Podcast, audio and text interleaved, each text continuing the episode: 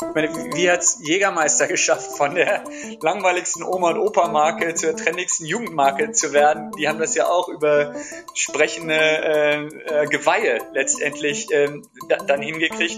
Sowas brauchen wir auch im Klimaschutz. Also es geht zu sehr auf Kosten äh, der, der Umwelt, dass wir uns im Grunde genommen unsere eigenen Lebensgrundlagen entziehen. Äh, wer, wer, daran noch zweifelt, äh, muss ich sagen, dem kann auch nicht mehr geholfen werden. Dieser Planet wird noch in unserer Lebenszeit äh, Roland eisfrei sein. Darüber muss man sich äh, nicht unterhalten. Die Mutigen leben vielleicht nicht ewig, aber die Vorsichtigen, die leben gar nicht. Und damit herzlich willkommen zum Goya Markentalk. Unser Motto? Neues Denken, neue Wege. Ein Podcast, in dem es vorrangig um unterschiedlichste Veränderungsprozesse geht. Zudem diskutieren wir das Thema Marke aus spezifischen Blickwinkeln und richten den Blick auf das, was hinter den Kulissen passiert. Ich bin Caroline Bierlich und an meiner Seite ist der Marken- und Innovationsexperte Roland Albrecht.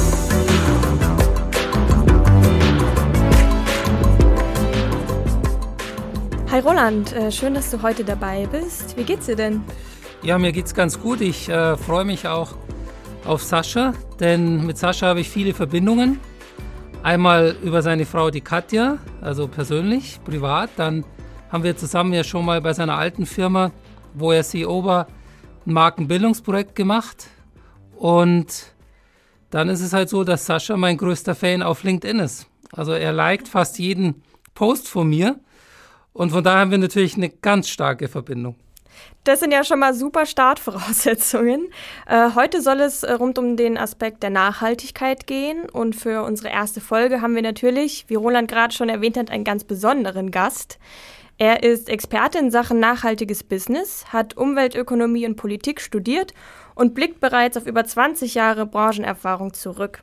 Die Rede ist von Dr. Sascha Lahrfeld, Head of Carbon Offset and Green Energy Services bei Climate Partner. Hi Sascha, schön, dass du da bist. Hallo, grüßt euch ihr beiden. Vielen Dank für die Einladung.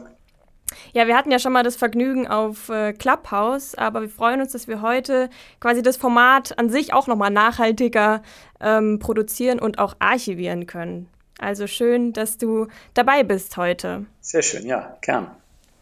Um vielleicht mal in das Thema einzusteigen, ähm, würde ich dich gerne fragen, welche Bedeutung denn das Thema Nachhaltigkeit für eine Marke hat aus deiner Sicht. Puh, ist natürlich eine, eine sehr große Frage, bei der man sehr weit ähm, ausholen kann. Aber am Ende des Tages, glaube ich, äh, ist, ist Nachhaltigkeit, um es mal salopp zu sagen, alles äh, für eine Marke. Eine Marke lebt ja davon, dass sie, dass sie dauerhaft ist. Die kann, Marken können sich natürlich auch verändern. Da gibt es ja viele schöne Beispiele und müssen sich häufig auch verändern, um Bestand zu haben. Nicht, nichtsdestotrotz geht es ja um Langfristigkeit und Nachhaltigkeit kommt ja ursprünglich aus der aus der Forstwirtschaft und geht darum ursprünglich, ähm, dass, dass man nicht mehr Abholz als, als nachwachsen kann. Im, Im Grunde genommen kann man das ja auch auf Marken ähm, übertragen und, und kann sagen, ihr, ihr müsst halt, wenn ihr eine Marke verändert, müsst ihr vorsichtig sein, auch, dass ihr vielleicht nicht zu radikal ähm, daran geht äh, und äh, eure Marke zu radikal, also dass ihr mehr wegnehmt, als, als ihr neu hinzufügt. Und das hat natürlich auch immer ein gewisses Risiko. Aber um Nachhaltigkeit wird ja in der, in der Regel ähm, heutzutage verwendet, auch im Sinne von Umweltschutz und die, die große äh, Balance zwischen Wirtschaftlichkeit, Sozialem und, und ähm, Umwelt. Und das ist ein Thema, was für jede Marke heutzutage ähm, wirklich von, von großer, großer Bedeutung ist. Ähm, das ist natürlich auch massiv von den, vom Klimawandel unter anderem der ganzen Diskussion getrieben. Wenn wir uns gerade angucken, was auch äh, in Deutschland gerade auch auf der politischen Ebene passiert, äh, dann spricht das ja auch Bände und das geht natürlich an, an großen Unternehmen und an Marken nicht spurlos vorüber. Ja, also ich glaube, man merkt, es ist einfach ein Riesenthema und es gibt natürlich auch viele verschiedene Aspekte äh, dieses Themas. Und wir wollen heute noch mal ein bisschen genauer so auf den Umweltaspekt, Klimawandel, ist ja das, womit du dich ähm, hauptsächlich beschäftigst. Äh, darauf möchten wir heute eingehen. Was kann man denn, beziehungsweise was muss man denn heutzutage als Marke tun, um nachhaltig in diesem Sinne zu sein? Ja, im, im Grunde genommen der, der große Rahmen für uns alle, nicht nur für die, für die Wirtschaft, sondern für alle Gesellschaften letztendlich ist ja, äh, sind ja die Ziele letztendlich, die durch das äh, Pariser äh, Klimaschutzabkommen von 2015 gesetzt werden. Das ähm, ist ja im Grunde genommen internationales Abkommen, internationales Regime, was da verabschiedet worden ist und was auch äh, jetzt endgültig am 1.1. dieses Jahr in Kraft getreten worden ist. Und das besagt ja letztendlich, dass wir äh, versuchen müssen, äh, die, die Erderwärmung wenn möglich bei maximal 1,5 Prozent, äh, 1,5 Grad, sorry, im, im Vergleich zu äh, Pre-Industrial Levels letztendlich ähm, zu halten. 1,5 bis 2 Prozent ist die Spanne, nicht Prozent, Grad, ist die Spanne, die im, im, äh, im Pariser Klimaschutzabkommen ähm, genannt ist. Und wenn man sich die, die aktuellen äh, Zahlen anguckt, sind, werden wir das wahrscheinlich äh, so schnell nicht erreichen. Äh, und es ist unrealistisch, dass wir es erreichen, aber es ist eine andere Thematik. Äh, aber ähm, alle Unternehmen, gerade die Großunternehmen, äh, sind natürlich aufgerufen, sich äh, hier daran zu orientieren. Man muss sehen, global sind über 80 Prozent der, der globalen äh, Emissionen wirklich von Unternehmen verursacht. Das heißt, es sind gerade die Unternehmen natürlich auch aufgerufen, ähm, hier ähm, tätig zu werden, dass das nicht alle freiwillig machen werden und sagen, Paris ist ja wirklich per se erstmal nichts Verpflichtendes, sondern ist ja im Grunde genommen internationales Regime, was auch derzeit noch keine wirklichen ähm, Trans äh, keine äh, Sanktionen nach sich zieht, wenn man es eben nicht äh, ähm, erfüllt.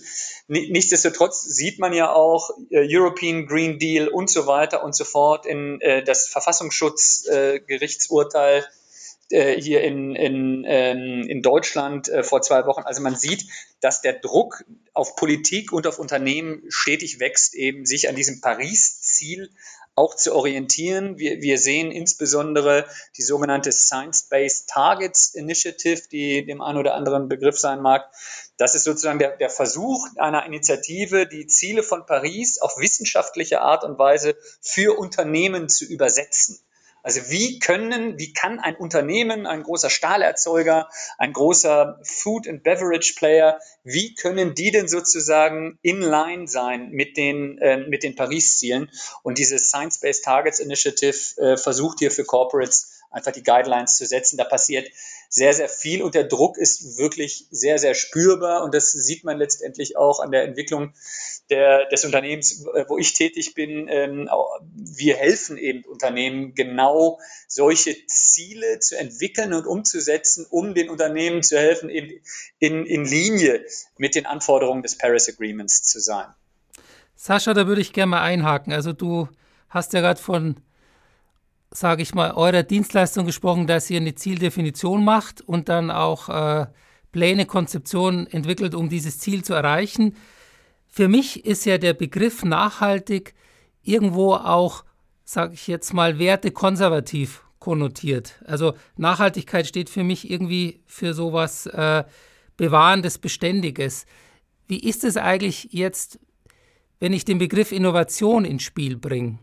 Ist es vielleicht ein wichtiges Begriffspaar? Also wir wollen eben äh, zurück vor der Zeit äh, der Industrialisierung, die ja so in Deutschland begonnen hat, äh, 1830, 1840, in England äh, schon so 1760, 70, brauchen wir vielleicht auch mehr Innovationen, sei es technologisch, sei es politisch, sei es sozial, äh, sei es auch bei euch von euren Dienstleistungen, damit wir dieses äh, 1,52 Grad Ziel erreichen. Und da habe ich oft so als Beobachter, mehr bin ich ja nicht, oft das Gefühl, dass wir vielleicht etwas zu wenig über die Kraft der Innovation sprechen, sei sie jetzt technisch, sei sie aber auch von so klügen Köpfen, Köpfen wie du es bist oder, oder auch äh, deine Firma und auch äh, andere Wettbewerber von euch, die können ja vielleicht auch konzeptionell hier innovativ der Wirtschaft und generell der Gesellschaft helfen,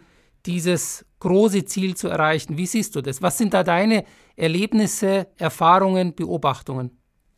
Ähm, Innovation ist absoluter Schlüssel, denke ich, und vor allen Dingen ein viel höherer Grad und ich, würde mal sagen radikalerer Grad an Innovation ist äh, notwendig, um zu sowas wie einem nachhaltigen Zustand äh, im, im Zusammenspiel zwischen Mensch und Umwelt äh, zu kommen. Das ist meine Meinung. Ich, offensichtlich haben wir uns ja, ich würde mal sagen, systemisch verrannt kann man ja schon fast sagen. Also man sieht, dass der Kapitalismus, wie wir ihn leben, also die, die Kombination aus freier Marktwirtschaft, ähm, Kapitalismus und Demokratie, nicht funktioniert. Also es geht zu sehr auf Kosten ähm, der, der Umwelt, dass wir uns im Grunde genommen unsere eigenen Lebensgrundlagen entziehen.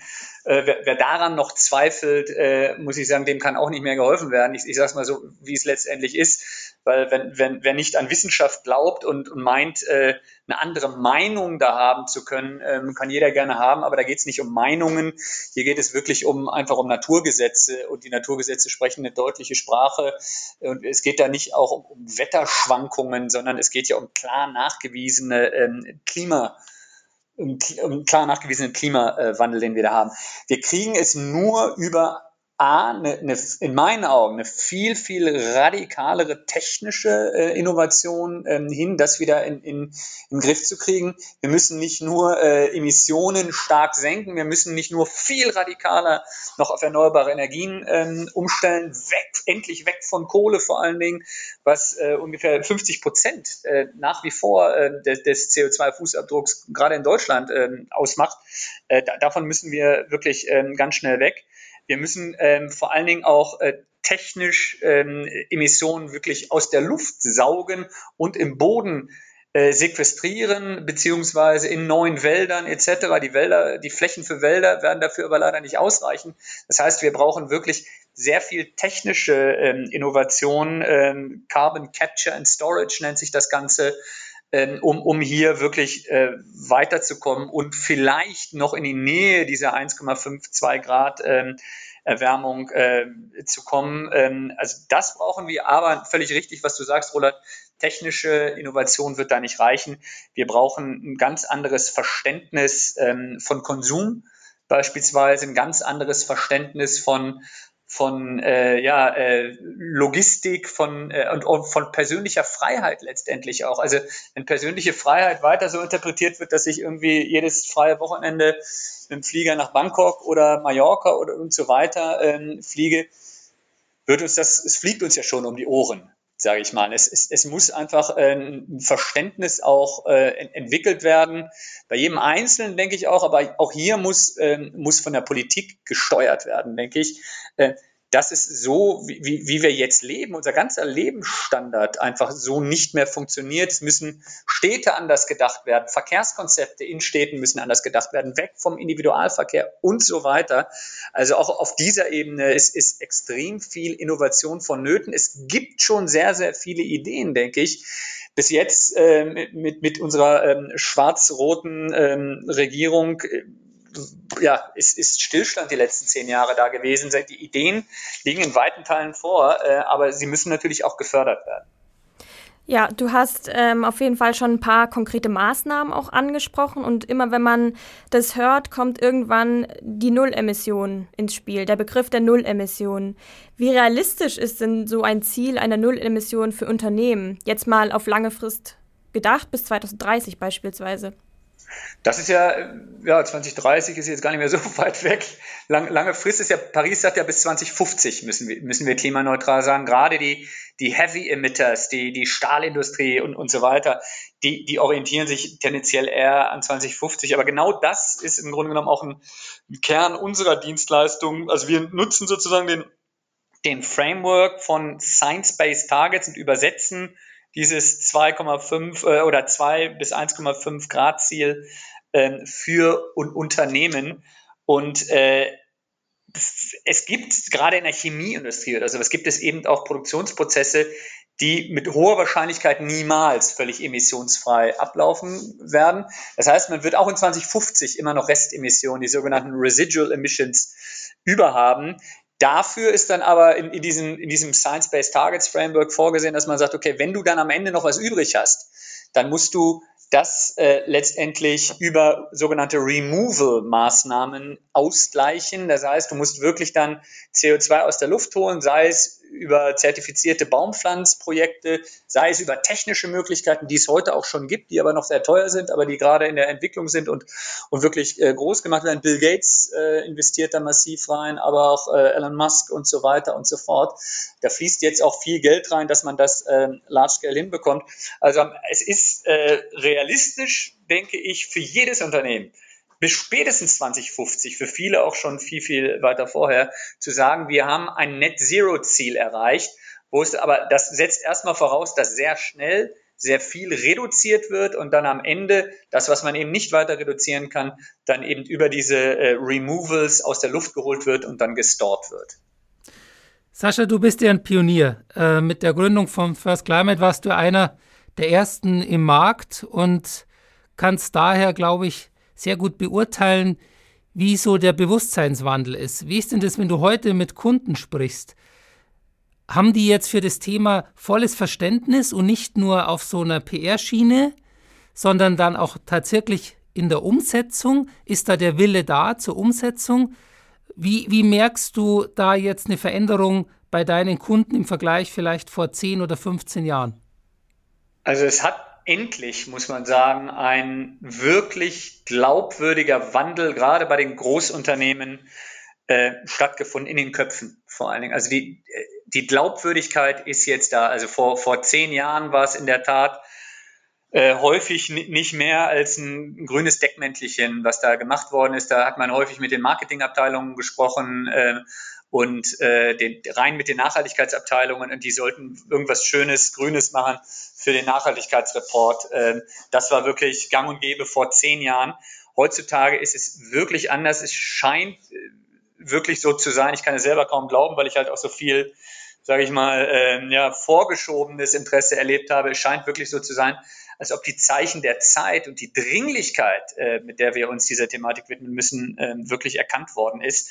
Das geht auch wirklich durch alle Industrien. Das geht durch die von der Automotive Industry, äh, Stahlindustrie, Flugindustrie, also alle Heavy Emitters. Das sind ja eigentlich die, die es am schwierigsten haben, die Oil and Gas, äh, die ganze Energieindustrie, weil die, eine, weil die haben riesige Footprints natürlich, die sind äh, massiv betroffen. Aber auch dort, die haben es lange versucht wegzuschieben, über Lobbyismus versucht, den Emissionshandel so zu in ihre Richtung zu beeinflussen und so weiter und so fort. Das ist jetzt alles wirklich, hat sich das gewandelt, wenn man den, den weltgrößten Automobilhersteller anguckt und da der sich den CEO anhört. Roland, ich weiß, du kommentierst den auch immer dann gerne auf LinkedIn mit, mit, mit schlauen Kommentaren, die ich gerne like und weiterhin auch liken werde. Dann äh, muss man sagen, ähm, das ist glaubwürdig mittlerweile. Also jedenfalls hundertmal glaubwürdiger, als es noch vor zehn Jahren war äh, und macht Mut, obwohl das natürlich alles sehr, sehr spät kommt. Aber das kommt natürlich auch von dem Druck, den du vorhin schon angesprochen hast, dass dieser immense Druck jetzt einfach immer stärker wird, sagen wir mal so. Genau. Also es ja. ist wirklich, äh, das ist ein Zusammenspiel von vielen Dingen. Das Paris Agreement von 2015 hat wirklich einen, einen Schub ausgelöst, dieses, diese Zielsetzung, obwohl es nicht rechtlich verbindlich ist, haben dann äh, viele angefangen, sich daran zu äh, orientieren. Fridays for Future hat einen enormen Dienst äh, und Verdienst daran, muss man ganz klar sagen.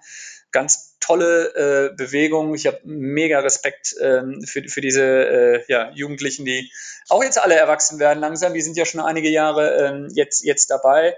Äh, es gibt immer mehr Gesetzgebung. Also es ist wirklich ein Sammelsurium an unterschiedlichen Entwicklungen. Wir haben, wir haben Greta und Luisa Neubauer wir haben den European Green Deal, wir haben das äh, Verfassungsgerichtsurteil äh, und, und so weiter und so fort. Es kommt jetzt ganz viel zusammen und es ist so wirklich so ein, so ein eigendynamischer Prozess jetzt geworden.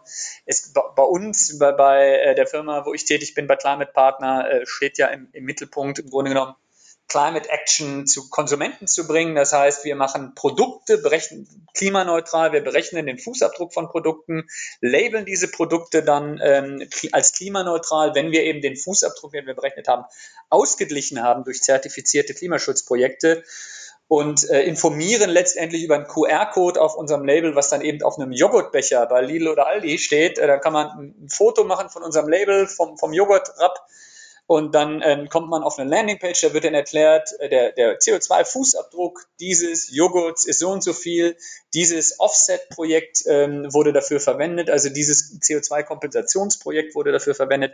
Und da werden eben auch alle Hintergründe erklärt. Und so wird einfach auch Transparenz geschaffen und vor allen Dingen aber auch, ich sage mal, ist eine Edukation, hat natürlich einen großen edukativen ähm, Mehrwert, dass die Leute einfach auch bewusster werden. Äh, und wir sehen, wir haben, also wir selber haben eine Umfrage gemacht, eine repräsentative auch, haben wir durch ein Partnerunternehmen machen lassen. Und auch Utopia ist ja die, die führende Nachhaltigkeitsplattform in, in Deutschland. Die haben auch ein, eine Konsumentenumfrage gemacht, in, inwieweit das überhaupt verfängt, irgendwie mögen Konsumenten klimaneutral oder fühlen die sich in die Irre geführt dadurch und denken die, das ist ja alles nur Greenwashing und so weiter. Das Ergebnis war fantastisch für uns natürlich auch, weil die gesagt haben, das ist ein ganz tolles Unterscheidungsmerkmal. Wenn wir die Wahl haben, greifen wir. Also 70 Prozent der Leute haben gesagt, sie wollen solche Labels, sie verstehen mittlerweile auch diesen Claim klimaneutral, brauchen natürlich die Kommunikationstransparenz, die dahinter liegt. Das heißt, QR-Code, und dann kurz ein Foto machen und dann kriegt man die ganzen Infos sofort. Ne? Ähm, also das ist sehr ermutigend auch, dass es mittlerweile auch bei den Verbrauchern ankommt. Aber letzter Satz dazu, es kann nicht auf die Verbraucher abgewälzt werden, logischerweise. Das ist ein Thema, ähm, die Politik muss die Rahmenbedingungen setzen. Das ist ganz, ganz entscheidend und ich hoffe, dass das in Deutschland auch bald mal der Fall sein wird. Äh, das, das Urteil letzte Woche hat, hat äh, Mut gemacht, aber Deutschland alleine reicht natürlich nicht. Das muss international passieren. Sascha, da würde ich jetzt gern nachhaken in diesen Pain, nenne ich es jetzt mal, äh, aus der Sicht eines Markenexperten.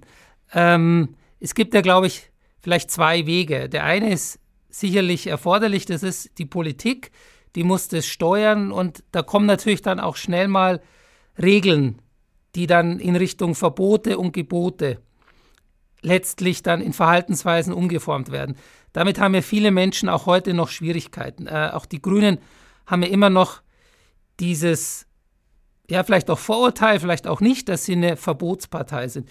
Ich komme jetzt, wie gesagt, ja auch aus dem Thema Branding stark und ich glaube eher dran, verhaltenspsychologisch, dass wir Menschen begeistern müssen. Also äh, ich glaube, dass wir mehr erreichen, nicht wenn wir die Leute kognitiv ansprechen im Sinne von Verbot, Sanktion, sondern wenn wir sie begeistern und es quasi cool ist, nachhaltig zu leben. Und da würde ich gerne mit dir nochmal drüber sprechen. Also, wie siehst du denn das Potenzial, dass wir schaffen, dass es einfach cool ist, trendy ist, hip ist, nachhaltig zu sein? Ja, das, das ist eine absolut berechtigte Frage. Wir, wir bei Climate Partner haben ja auch ähm, seit einem Jahr ungefähr eine, eine, eine Stiftung, äh, Climate Partner U heißt, die, die eben ganz klar auf, äh, auf Privatpersonen abzielt. Also wie kann man bei Privatpersonen, die Grundfrage letztendlich ist, wie können Privatpersonen sich klimaneutral stellen? Das geht natürlich über diese Plattform. Und wie kann man die aber auch, genau das, was du sagst, wie kann man die bei der Stange halten? Äh, und, und wirklich auch, weil Klimaschutz ist ja nicht, ich mache heute mal was und das war's dann, sondern es ist ja ein kontinuierlicher äh, Prozess auch. Äh, was wir hier feststellen, viel funktioniert auch über Gamification. Also da, da ein Spiel letztendlich auch ähm, draus zu machen. Ich bin hundertprozentig äh, bei dir. Ich meine, wie, hat's Jägermeister geschafft, von der langweiligsten Oma- und Opa-Marke zur trendigsten Jugendmarke zu werden? Die haben das ja auch über sprechende äh, äh, Geweihe letztendlich ähm, da, dann hingekriegt. Sowas brauchen wir auch im Klimaschutz. Und es, es muss in meinen Augen auch so eine Art Gamification-Charakter haben, auch mit vielleicht mit nicht mit Bestrafen, aber mit Belohnung. Und also der, dergleichen, ich meine, dieser private Emissionshandel, der ja jetzt in, in Deutschland im Grunde genommen, wenn man äh, Mineralöl, also der ist ja auf Mineralöle und so weiter, gibt es ja jetzt Preisaufschläge, das wird ja immer so privater Emissionshandel genannt. Äh, das ist eigentlich ähm, gar nicht doof. Man muss allerdings auch ein Belohnungssystem, wenn man, wenn man, also das muss viel unmittelbarer, viel spürbarer sein, wenn man CO2 als Privatperson einspart, dass man da irgendwie was von hat. Und da muss ich auch zugeben, da habe ich auch noch nicht so die, die Patentlösung. Wir versuchen das eben über unsere Stiftung äh, im Grunde genommen mit, mit so Gamification ein bisschen zu machen.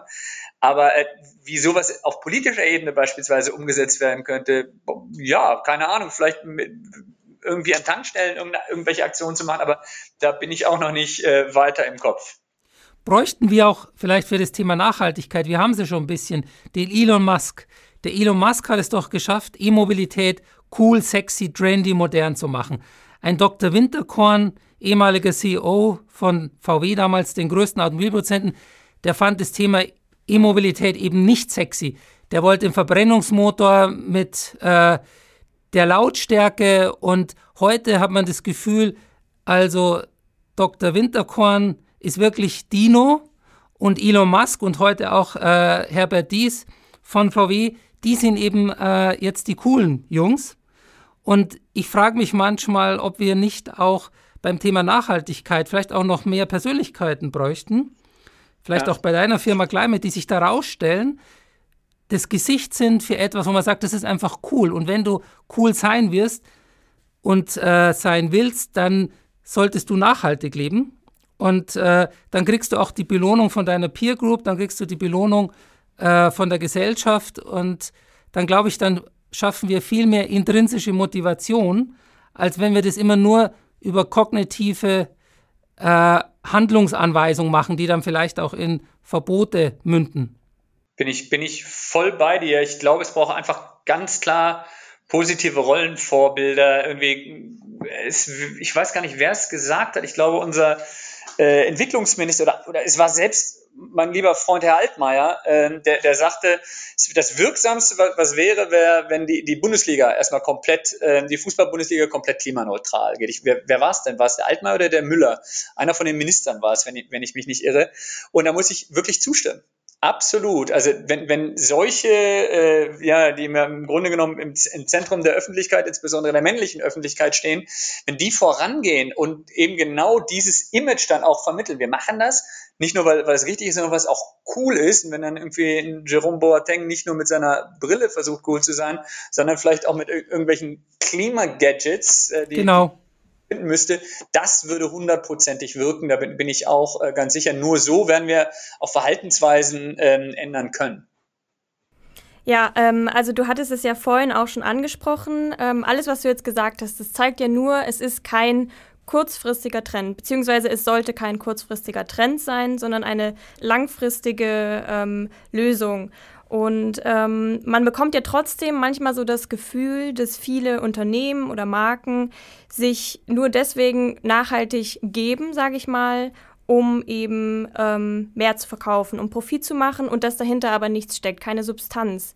Du hast vorhin schon das Greenwashing angesprochen.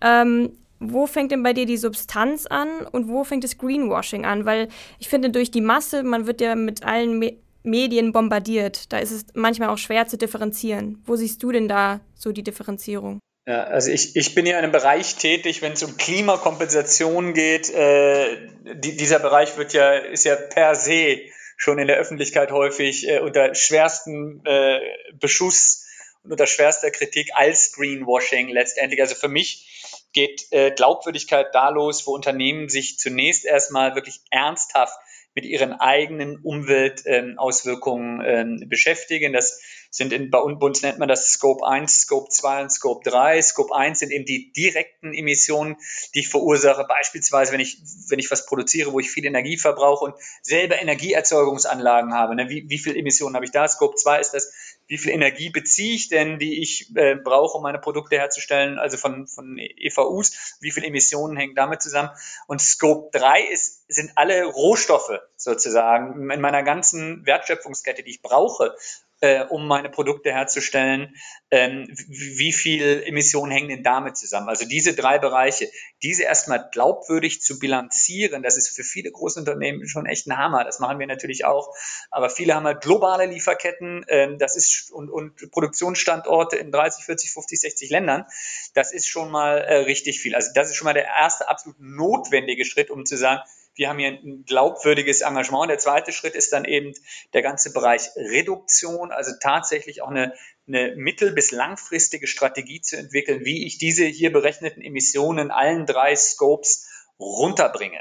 Und äh, idealerweise natürlich so nah wie möglich an die Null ran, äh, um dann eben am Ende auch ein Net Zero Ziel, was äh, ähm, in line ist mit dem Pariser Klimaschutzabkommen, dass wir eben bis 2050 spätestens, eigentlich muss es noch viel früher passieren, klimaneutral sind. Das heißt, alle Nettemissionen, die wir eben nicht vermeiden können, eben wieder aus der Luft gesaugt werden, was ich vorhin schon gesagt habe. Also die glaubwürdige ähm, Einhaltung dieser Schrittreihenfolge, das ist für mich die, die Grundlage, äh, eben äh, um, um wirklich auch eine, eine glaubwürdige Message senden zu können. Alle, die das nicht tun, ich, ja, Greenwashing, keine Ahnung. Also ich, ich, ich arbeite offensichtlich auch in meiner eigenen Bubble und, und kriege halt äh, eigentlich, habe nur mit Unternehmen, mit sehr, sehr vielen Großunternehmen auch zu tun, die sich wirklich sehr ernsthaft damit ähm, auseinandersetzen. Aber die haben eben auch die Ressourcen, das zu tun. Es gibt sicherlich kleinere Unternehmen, die sagen, wir werden auch gern tätig, aber das, das können wir nicht. Für die bieten wir beispielsweise aber auch ja, so weit wie möglich automatisierte Lösungen an, wo man den Fußabdruck relativ einfach äh, berechnen kann, wo man relativ einfach auch ähm, Tipps zur Reduktion der eigenen Emissionen äh, bekommt von uns und so weiter. Also es gibt Lösungen eigentlich für alle. Äh, Stichwort Konzerne und jetzt Mittelstand, was du genannt hast. Äh, es heißt ja immer so, das Narrativ ist, Deutschland, das Rückgrat unserer Wirtschaft und Gesellschaft ist der Mittelstand und die Familienunternehmen. Ähm, Du sagst also, euer Schwerpunkt ist jetzt mehr bei, ich sage jetzt mal, DAX-Unternehmen oder siehst du auch, dass die Familienständler sich da engagieren? Hm. Also wir kommen eigentlich aus dem Mittelstand, muss man ganz klar sagen. Unser, unser Kernklientel nach wie vor, wir haben fast 4000 äh, Kunden jetzt. Ich würde mal sagen, davon sind 3000, äh, weit über 3000 eigentlich Mittelstandsunternehmen, ähm, halt Zulieferer, dann für, für andere wieder, also viele Zuliefererunternehmen auch. Ähm, und äh, und ich sage mal klar, von den Großunternehmen gibt es ja auch nicht so viele wie, wie Mittelstandsunternehmen. Ähm, das heißt, es ist eigentlich eher eine Minderheit, aber die haben natürlich einen viel größeren ähm, Fußabdruck, die, die, die Großunternehmen, und haben eben auch viel mehr Ressourcen, sich mit diesem Fußabdruck ähm, auseinanderzusetzen. Man braucht unterschiedliche Lösungen, wie ich eben schon ansprach, für die kleineren Unternehmen, wie für die ähm, äh, größeren, die, die größeren Unternehmen haben mitunter 30, 40 Leute, die sich nur mit Nachhaltigkeitsmanagement, mit, mit ähm, Climate Change und so weiter auseinandersetzen. Die sind extrem ähm, gebildet, sophisticated, die wissen, wie ihre ganze Lieferkette, wie da der CO2-Fußabdruck ist und so weiter und managen das gut. Aber viele äh, Mittelständler, äh, also wir arbeiten auch mit großen Mittelständern natürlich zusammen, äh, große Drogeriehäuser, die größten Drogeriehäuser in Deutschland, ähm, mit, mit denen arbeiten wir sehr eng ähm, zusammen, die das extrem ernst nehmen, die auch schon relativ, äh, das sind ja auch Großunternehmen eigentlich, aber auch ganz kleine Unternehmen mit zehn Mitarbeitern, Druckereien oder sowas, für die haben wir eben standardisierte digitale Lösungen im Klimaschutzbereich äh, entwickelt. Die können sich letztendlich einloggen in eine Plattform, wo sie relativ schnell die äh, CO2-Emissionen ihrer Printprodukte ausrechnen ähm, können äh, und dann eben sagen, ich will die klimaneutral stellen. Dann ist es im Grunde genommen automatisierter Prozess der Kompensation. Haben wir vorher mit denen zusammen Klimaschutzprojekte festgelegt, äh, die die dann für ihre Kompensation ihrer, ihrer gedruckten Produkte nehmen können und so weiter. Das muss man einmal einstellen und dann können die das im Grunde genommen ähm, weiterfahren und müssen gar nicht mehr uns kontaktieren. Das kann eine Person dann äh, auf deren Seite easy handeln. Das muss einfach einfach und, und ähm, ja, effizient sein für solche Unternehmen, damit sie sich leisten können, sich damit dann auch auseinanderzusetzen. Aber würdest du insgesamt sagen, aus deiner Sicht, dass wir beim Thema Nachhaltigkeit in der Wirtschaft auf einem guten Weg sind? Ich glaube mittlerweile sagen zu können, dass ja, aber wir müssen diese Geschwindigkeit, die wir jetzt haben, auch beibehalten. Ich meine, ein, ein Beispiel ist, wenn man sich die Preise im EU-Emissionshandel anguckt. Die liegen mittlerweile bei über 50 Euro die Tonne. Die waren die letzten zehn Jahre immer bei 5 Euro. Die sind jetzt binnen von zwei Jahren von 5 auf, äh, auf 50 angestiegen. Das heißt, wir haben eine Verzehnfachung der Kosten für die, für die ganzen Heavy Emitter, also die Stahl und Co., äh, die große Fußabdrücke haben, ähm, die sind auch gezwungen, sage ich mal jetzt, aufgrund der, der Verteuerung der, der CO2-Emissionsrechte, die sie äh, nutzen, ähm, die sind einfach auch gezwungen, Gott sei Dank, äh, da was zu tun. Äh, und dann gibt es eben aber auch viele, die dann auch durch Konsumenten, also gerade B2C-Unternehmen sind tatsächlich durch den ganzen Druck von Konsumenten, Greta und Co. Äh, doch wirklich äh, glaubwürdig tätig geworden jetzt. Also der Weg ist gut, aber wir müssen auch die Geschwindigkeit beibehalten, wenn wir wirklich noch in die Nähe der Paris-Ziele kommen wollen. Um das ganze Thema, beziehungsweise um den kleinen Teil des großen Themas Nachhaltigkeit, was wir jetzt mit dir besprochen haben, abzuschließen, hätte ich noch eine letzte Frage an dich. Und zwar, welcher Aspekt gibt dir denn für dein Thema am meisten Zuversicht? Sind es die Innovationen, die gerade auf dem Weg sind, von denen du vorhin schon gesprochen hast? Oder sind es die jungen Menschen, die einfach jetzt den sozialen Druck erzeugen, die auch irgendwann in der Politik, in der Wirtschaft in die Verantwortung kommen, um Entscheidungen zu treffen? Also wo genau, wo liegt dein Optimismus, dass du sagst, äh, wir haben da einen Weg vor uns und äh, wir werden die Chance haben, auch unsere Ziele zu erreichen?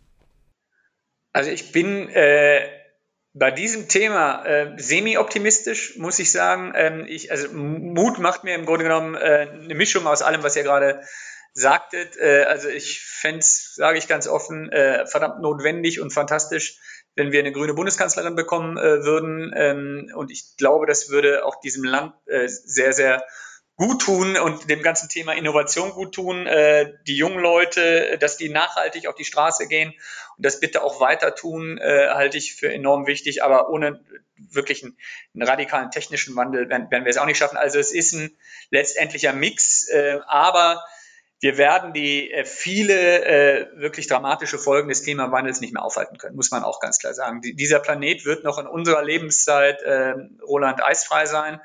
Darüber muss man sich äh, nicht unterhalten. In, in äh, 30 Jahren, da werden wir wahrscheinlich auch noch leben, da werden aber große Teile äh, auch von, von Südeuropa beispielsweise nicht mehr bewohnbar sein. Da kann keine, auch in Deutschland wird in weiten Teilen keine Landwirtschaft mehr möglich sein. Das muss man einfach mal so klar ähm, sehen, weil äh, eins und eins ist zwei. Naturgesetze lassen sich eben nicht ähm, ja, umprogrammieren mal eben. Wir haben hier Prozesse ausgelöst, die einfach nicht so einfach umkehrbar sind. Ja, Okay, also wir gucken semi-optimistisch oder semi-pessimistisch in die Zukunft. Ähm, vielleicht jetzt nochmal eine optimistische Nachfrage bezüglich Nachhaltigkeit. Bist du denn schon geimpft? Also haben wir hier quasi eine Nachhaltigkeit, was deine Gesundheit angeht? Ja, ich, ich bin tatsächlich schon einmal äh, geimpft. Äh, insofern, da, da, bin ich auch sehr äh, froh drüber. Hier auf dem Land, wo ich wohne, ist das ja so, dass äh, das umgekehrte Problem von, von den äh, städtischen Problemen hat man ja hier. Hier liegen bei den Ärzten tatsächlich Listen aus. Äh, das heißt, wenn, wenn die Ärzte ähm, bestellt haben, dann müssen sie das Zeug auch verimpfen und die suchen händeringend nach Leuten. Und ich bin da Gott sei Dank dann auch äh, fündig geworden und konnte mich da äh, eintragen. Ja, ich würde sagen, dann behalten wir diese positiven Nachrichten zum Schluss äh, im Kopf. Und wir bedanken uns damit ganz, ganz herzlich bei dir, Sascha, dass du heute dabei warst und uns diesen Input geben konntest. Ich denke, da kann sich jeder, äh, kann jeder was mitnehmen von. Und vielen Dank dafür, Sascha. Ja, auch von meiner Seite danke und bis bald, Sascha. Ja, ich danke euch. Ciao. Ciao. Ciao. Das war's schon mit dem Goya Markentalk. Vielen Dank, dass ihr heute mit dabei wart. Abonniert gerne unsere Social Media Kanäle und diesen Podcast. Und wenn ihr schon dabei seid, schaut gerne mal auf unserer Website goya.eu vorbei. Dort findet ihr nicht nur unser Markenbriefing, sondern auch viele Infos rund um die Themen Innovations- und Brandmanagement. Tschüss und bis bald, eure Caroline Bierlich und Roland Albrecht.